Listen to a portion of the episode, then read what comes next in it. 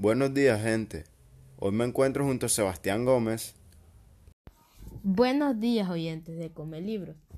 En el día de hoy, primeramente quiero darle gracias a Naldo por invitarme a este bonito proyecto y eh, también le quiero dar gracias a Alejandro Hernández porque fue el director de todo esto. Entonces, eh, mi nombre es Sebastián Gómez y hoy vengo a ayudar a Naldo a hacer el análisis de este proyecto, de este libro. El proyecto se basa en todos los capítulos del podcast. Eh, traeremos un libro nuevo eh, de un autor colombiano, el cual lo expondremos y lo analizaremos con el fin de exponer hacia la población tanto joven como cualquier colombiano que quiera escuchar nuestro podcast, es, ponerle las características y por qué es bueno leer ese libro y la importancia de la lectura en nuestra vida cotidiana. Hoy comenzaremos con el amor en los tiempos de cólera.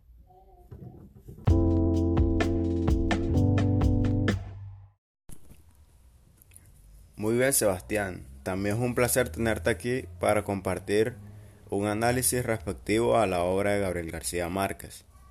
La importancia de García Márquez radica en la brillantez de sus obras, pero sobre todo, este periodista y novelista fue el impulsor de un género dentro de la novela realista, que es el realismo mágico.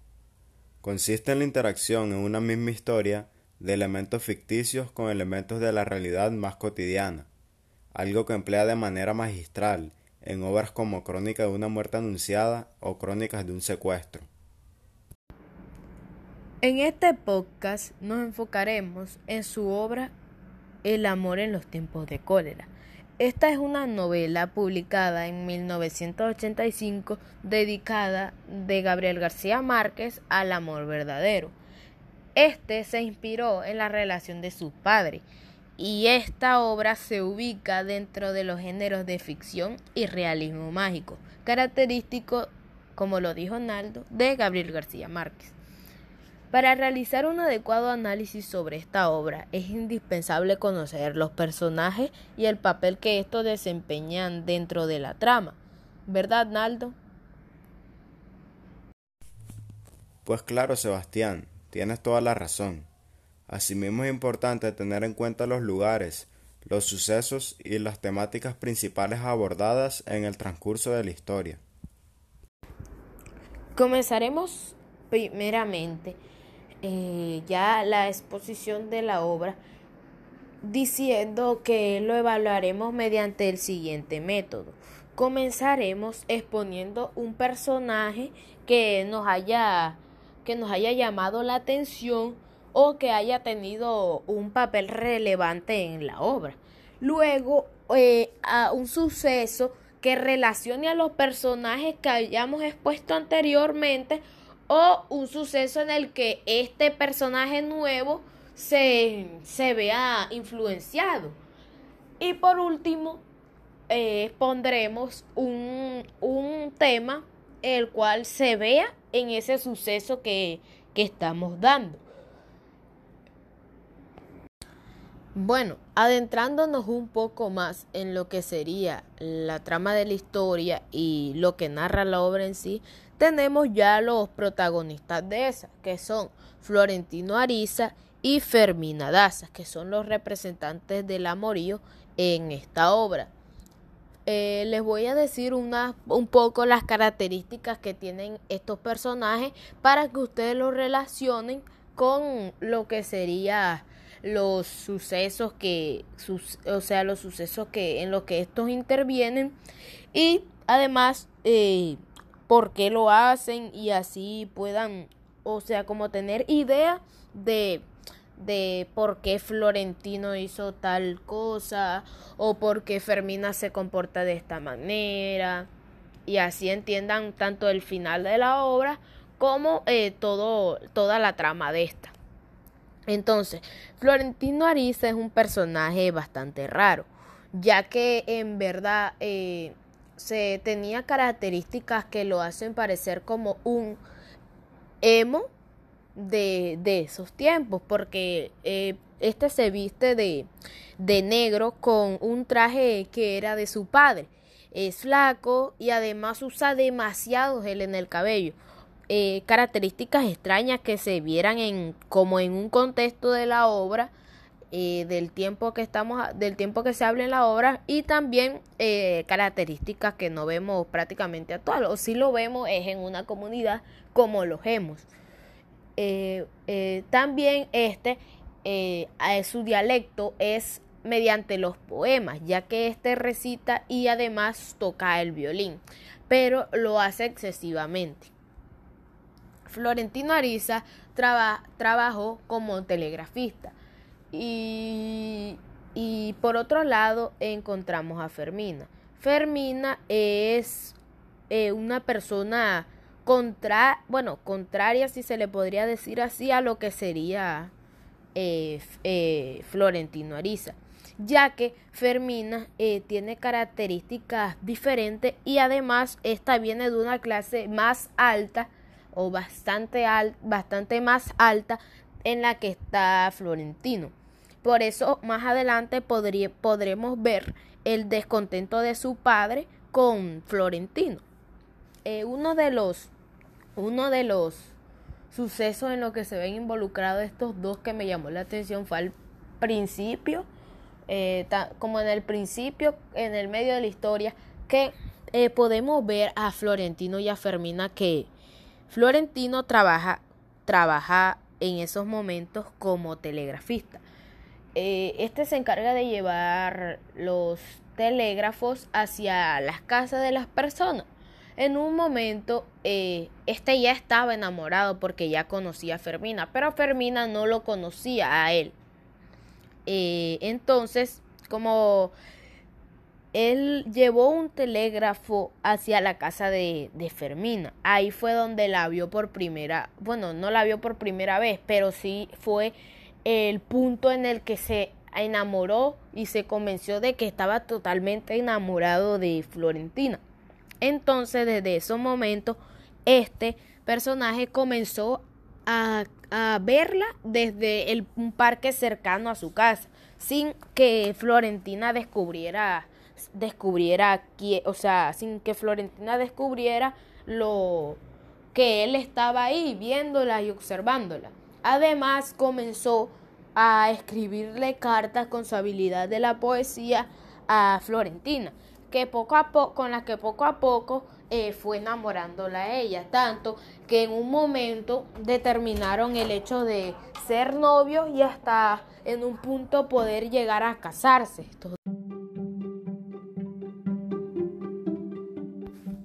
Bueno, ahora nos iremos unos cortos comerciales, pero no se despegue porque ya volvemos con los comelibros.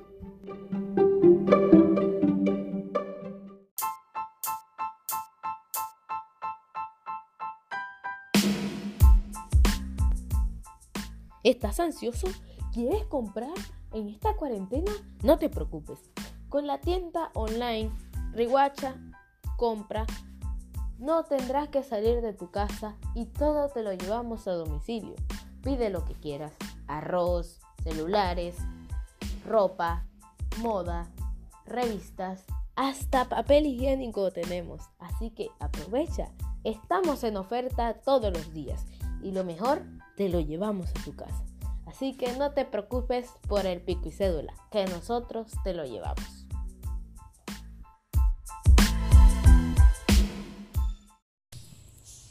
Con base a lo dicho anteriormente por mi compañero Sebastián, debemos tener en cuenta que no todo fue color de rosa en los intercambios de las cartas, pues en cierta ocasión el padre de Fermín Ariza se da cuenta de dicho intercambio y decide llevársela para contrarrestar el amor que ésta sentía por Florentino. El objetivo del padre queda inconcluso, pues Fermina aún sentía el mismo amor por Florentino y éste por ella. Cuando Fermina retorna hacia el lugar donde vivía, ésta aún mantiene intactos los planes de boda, pero al darse cuenta del cambio drástico físicamente que había tenido Florentino, decide posponer la boda hasta una fecha indeterminada. Luego de un tiempo de haber retornado del viaje, Fermina Daza conoce al doctor Juvenal Urbino. En cierta ocasión, el padre de, Fermina convoca al doctor Juvenal Urbino con el objetivo de que éste le haga un examen a su hija, pues ésta estaba presentando síntomas del cólera, y este era un aclamado médico que se encargaba de combatirlo. Resulta y pasa que Fermina no presentaba cólera, sino una enfermedad menos grave. En dicha visita, el doctor Juvenal se enamora un poco de Fermina y con el tiempo su sentimiento crece hacia ella y le envía cartas y solía visitarla con el permiso del padre de la joven. Pero Fermina a veces se tornaba un poco altiva y no le demostraba su cariño al doctor. Pero luego se casaron. Uno de los personajes que considero indispensables para el desarrollo de la trama es el doctor Juvenal Urbino. Este es bastante dedicado a su labor y es uno de los más conocidos en la región. Suele vestir con un traje de lino completo, barba color nácar y un peinado bastante decente y organizado. Es un fiel devoto religioso y además un amante de la literatura, en especial la europea y la francesa. Este es el esposo de Fermina Daza. En ocasiones pasan por quebrantos maritales, pero suelen dejarlos a la solución del olvido. Uno de los hechos en los que participa el doctor Juvenal Urbino y de los que es más impactante es su propia muerte. Sucede cuando éste tratando de agarrar un pájaro resbala de una escalera y el golpe lo mata al instante. Es correcto eso que mencionas, Naldo. Otro punto que se menciona en, medio de esta historia es en el que podemos observar que Fermina nos relata detalles de su matrimonio. Eh, Fermina nos dice que su esposo, Juvenal Urbino, es bastante déspota, eh, debido a que en muchas ocasiones siempre se queja por lo que le hacen y por lo que no le hacen. Eh, este se muestra para, para él mismo y para su hogar como el rostro de la perfección, el rostro de la perfección humana. Entonces esto ella lo, lo cataloga como déspoto, bastante déspoto. Eh, eh, otro punto que ella menciona es como una anécdota que me gustaría recordarle a los oyentes si leyeron el libro y si no me gustaría comentarle que fue en la que Juvenal Urbino eh, cambió papeles con Fermina Daza en la, en la casa, debido a que Fermina Daza y sus criadas, Fermina y sus criadas eh, descansaron ese día y Juvenal Urbino quedó a cargo de encargarse de, de, toda la casa, de la limpieza, de la comida que antes hacía Fermina Daza con las criadas.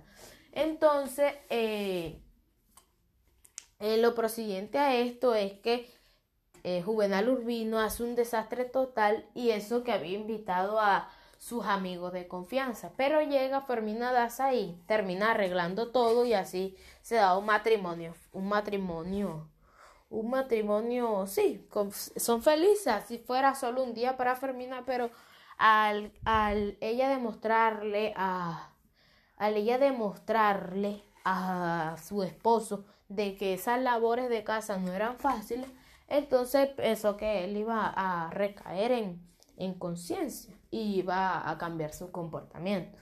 Así este matrimonio sufriera diferentes bajones, ellos seguían arreglándose eh, con el olvido y al final eh, nunca se separan, sino que esta queda viuda. El doctor Juvenal y Fermina se van de Lunemi en Europa. Al regresar al territorio, Fermina se encuentra embarazada, por lo que se vuelve tema tendencia inmediatamente. Florentino al darse cuenta se entristece un poco. Este, para captar nuevamente la atención de Fermina, va adquiriendo trabajos con un rol importante, como por ejemplo en la Compañía Fluvial del Caribe, Cambia un poco sus actitudes y hábitos laborales. Se vuelve un poco más comprometido, aunque a veces se ve un poco empañado por sus constantes aventuras sexuales con diversas mujeres al mismo tiempo. Entre ellas tenemos, por ejemplo, a Leona Cassiani, que posteriormente pasa a ser una empleada de la compañía fluvial y una de las mejores amigas que se encuentra Florentino. Si nos trasladamos a mediados de la historia, en esta etapa ya Florentino contaba con su trabajo en la Compañía Fluvial del Caribe. Hacen aparición diversos personajes como el tío León XII, que es el presidente de la Junta Directiva y director general de la Compañía Fluvial, Lotario Tubut, un antiguo maestro de música de León. También aparece, o es mencionado mejor, su padre Pío V Loaiza. Este se hizo cargo de la manutención de Florentino, aunque no le dio sus apellidos. Asimismo, aparece Tránsito Ariza, madre de Florentino, en la cual le cuenta a sus hijos algunos detalles sobre su padre. Uno de los temas principales tocados a mediados de la trama es la infidelidad, pues los amoríos que sostenía Florentino con las mujeres rompían las leyes de la lealtad y el respeto entre sus participantes, pero a este parecía no importarle mucho eso. Asimismo, se tratan otros temas como lo son la muerte. La muerte está presente desde la caída en la salud de Tránsito Ariza, desde la muerte del inmigrante antillano Jeremías de Saint Amor y también desde la muerte del doctor Juvenal Urbino. Asimismo, una de las amantes de Florentino es asesinada por su pareja. Si vamos a hablar de los lugares mencionados en la obra, debemos empezar desde lo general a lo específico. Empecemos diciendo que ésta se desarrolla en Centroamérica, a principios del siglo XX y a orillas del Magdalena. En la obra se nombran diversos lugares, algunos con mayor significado que otros como por ejemplo tenemos a Villa de Leyva, a la Compañía Fluvial del Caribe, a la Calle de las Ventanas, al Portal de los Escribanos y al Club del Comercio. Asimismo, se hace mención al Callejón del Candilejo, al Parque de los Evangelios. El Parque de los Evangelios adquiere un importante significado, pues en este se sentaba Florentino a observar a su enamorada Fermina Daza cuando ella salía de la escuela. También encontramos a San Juan de Ciénaga, a la Quinta de la Manga, al almazón de Don Sancho y al cementerio del Cólera. En el final de la historia tenemos cómo pasado un tiempo después de la muerte de Juvenal, Florentino retorna el constante intercambio de cartas con Fermina. Al principio Fermina se mostraba un poco indiferente a ello. En un momento, al celebrar el año de la muerte del doctor Juvenal, Florentino acude a la misa y Fermina le saluda con un caluroso abrazo, algo que éste considera como una muestra de amor por parte de ella y como la prueba fehaciente de que aún existía esperanza de amor entre ambos. Con ello, Florentino visita constantemente a Fermina a su casa, hasta que ésta cede y es convencida de realizar un viaje por el río Magdalena, en uno de los barcos pertenecientes a la compañía marítima de Florentino Ariza. En el largo trayecto del viaje, Florentino acompaña a Fermina en el barco llamado La Nueva Fidelidad. En este Florentino demuestra que su sentimiento de amor por ella sigue intacto. A la final, Fermina se rinde en los brazos de Florentino Ariza, después de esperarla por 53 años y 7 meses. Este la considera su amor verdadero y siempre se lo ha querido hacer saber. Al final, se da una muestra de amor por parte de Florentino, cuando ésta le pregunta, ¿cuánto tiempo más vamos a durar en este ir y venir, carajo? Y él le responde, toda la vida. De esta forma, se embarcan en un largo viaje a mar abierto. Bueno, Naldo, ya llegamos al final y mi opinión sobre la obra es muy buena, ya que me pareció que la obra relata muchos temas y los relata de una manera eh, sagaz, como lo hace Gabriel García Márquez en la mayoría de su historia. esta, estas narraciones y como lo hace él mediante la obra, nos lo explica totalmente. O sea que nosotros eh, con el hecho de solo leer entendemos al pie de la o sea, al pie de la letra y, y, y nosotros pensando entendemos lo que nos quieren, en lo que el autor nos quiere expresar con la obra. Eh, otro punto bueno de la obra es que, eh, como ya lo dije antes, toca diferentes temas, sea la nostalgia, el amor, eh, la traición y todos esos temas que, que poco a poco se relacionan unos con otros y esa manera de relacionarlo para mí es increíble. Entonces, eh, a esta novela le doy un 10 de 10 y esperemos que en otros capítulos eh, traigamos otras obras tan buenas como esta. Bueno, Sebastián, creo que hemos llegado al final de nuestro podcast número 1. Fue un gusto haber participado contigo en dicho proyecto. Ahora procederé a darte mi opinión. Con base en lo leído, me impresionó mucho en cómo la manera Florentino Ariza fue capaz de mantener su amor por Fermín intacto a través de tantos años y al pasar por tantas adversidades.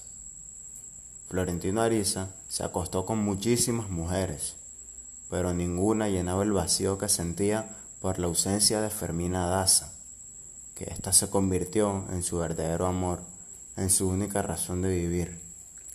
Asimismo, reconocer eh, la estrategia y los recursos utilizados por Gabriel García Márquez para atrapar al lector en el mundo del realismo mágico y en este caso relacionarlo con el amor que alguna vez tuvieron sus padres.